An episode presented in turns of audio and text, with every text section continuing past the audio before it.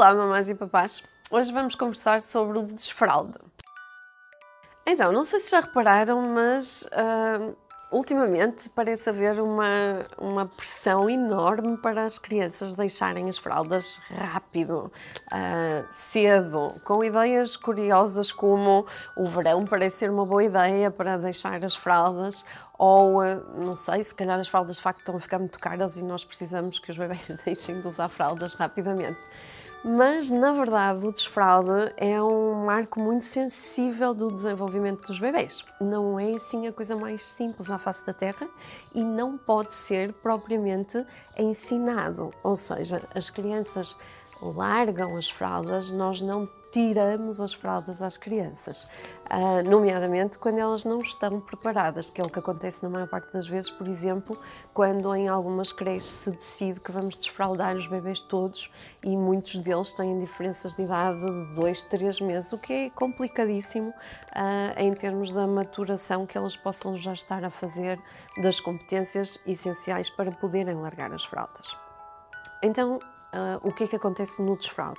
O desfraude depende de três áreas do desenvolvimento e elas vão se desenvolvendo ao longo do tempo de forma mais ou menos previsível. Como uma criança não começa a correr antes de andar, então há momentos para cada uma destas fases acontecerem. A criança, por um lado, tem que ter um desenvolvimento motor adequado que lhe permita, uh, ou neurofisiológico, que lhe permita fazer um, o desfralde. Por outro lado, precisa de ter competências emocionais para fazer esse desfralde e também competências cognitivas. Em termos de desenvolvimento, o cérebro da criança, ou seja, do nosso, da nossa espécie, desenvolve-se de forma, de forma crânio-caudal. O que é que isto quer dizer? Quer dizer que começa a desenvolver-se daqui para, literalmente, a cauda. Normalmente, o que é que nós vemos no comportamento? Primeiro, os bebês começam a desenvolver toda a sua parte sensorial, ou seja, visão, audição. Depois, começamos pela motricidade fina, as mãozinhas, os braços. Vamos percorrendo até chegar às penas e começamos a andar, certo? Mais ou menos claro para toda a gente. Então o que é que acontece? Tudo o que é o que tem a ver com o controle dos esfíncteres, ou seja, ser capaz de controlar o esfíncter, ter a bexiga musculada para conseguir ter a sensação de bexiga cheia, tudo o que tem a ver com a, a maturação do, do, próprio esfíncter, da, da zona muscular da bexiga, tudo isto tem um desenvolvimento mais ou menos uh, previsível ao longo do tempo e nós não podemos ensinar, ou seja, nós não conseguimos ensinar o controle do esfíncter a uma criança.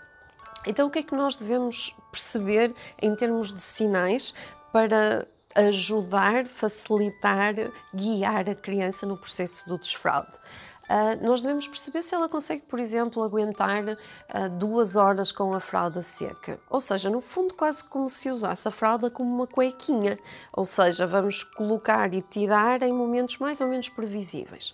Quando, por exemplo, a criança costuma ter já uh, o momento certo para ir fazer o seu xixi, o momento certo para ir fazer o seu cocó, por exemplo, de manhã ou a seguir às refeições. Isto também já nos dá alguma previsibilidade da maturidade do sistema um, do próprio intestino e do funcionamento aqui da bexiga e de toda esta parte muscular.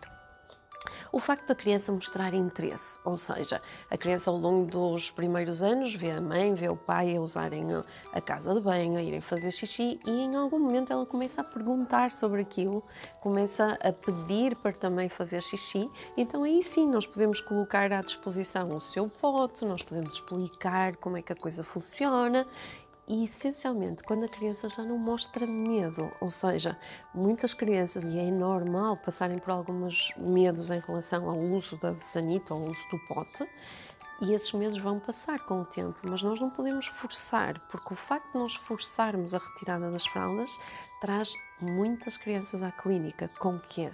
Com enurese, ou seja, perda de xixi, com encoprese, perdas de fezes, as fezes tornam-se muito duras e ao mesmo tempo começam a sair sem o controle da criança.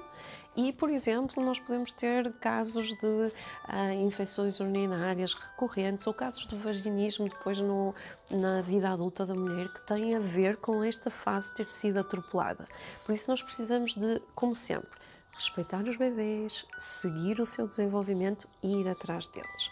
O que é isto das crianças eh, mostrarem estes receios? É quase como, imaginem, eh, quando nós vamos cortar as unhas aos bebês e eles retraem e não deixam cortar as unhas, ou quando nós queremos cortar o cabelo e eles reagem, porque na verdade as unhas e o cabelo fazem parte deles e eles têm alguma dificuldade em libertar-se desses pedacinhos dele. Ora, por muito estranho que isto possa parecer, o cocó e o xixi também faz parte deles. E então eles têm alguma dificuldade também em largar, em deixar que aquela parte saia e que desapareça pela sanita abaixo. Por isso, a ter atenção também a estas questões do medo. A questão motora que falava atrás tem a ver com, por exemplo, a criança capaz de correr, a criança capaz de estar sentada durante algum tempo, porque vamos precisar quando estivermos sentados no, no pote, ou a criança ser capaz de dar pulinhos. Não é por acaso que vocês encontram em alguns artigos da internet o sinal de que, ah, se a criança está a conseguir pular nos dois pés, então é sinal que já podemos desfraldar. Não é sinal que podemos desfraldar, é sinal que ela está a iniciar, ou seja, que é possível que ela já esteja preparada, porque só estamos a avaliar a parte motora e não a outra parte, ou seja, a parte mais cognitiva e a parte emocional. Então, algumas dicas são aquelas que deixávamos há pouco, que é ela manter-se duas horinhas com a fralda seca, ela dar indicação de que quer fazer xixi ou quer fazer cocó, é mais ou menos a terceira fase. Primeiro a criança começa por dizer eu já fiz xixi, depois, mais tarde, ela diz: Eu quero fazer xixi, eu quero fazer cocó, mas não consegue ainda controlar o esfíncter e por isso não dá tempo irmos até à casa de banho. E a terceira fase, em que ela diz: Eu quero fazer e consegue controlar o tempo suficiente para nós a levarmos à casa de banho, então é sinal que ela está pronta para iniciar o desfraude. Ouçam os vossos bebês e sejam felizes.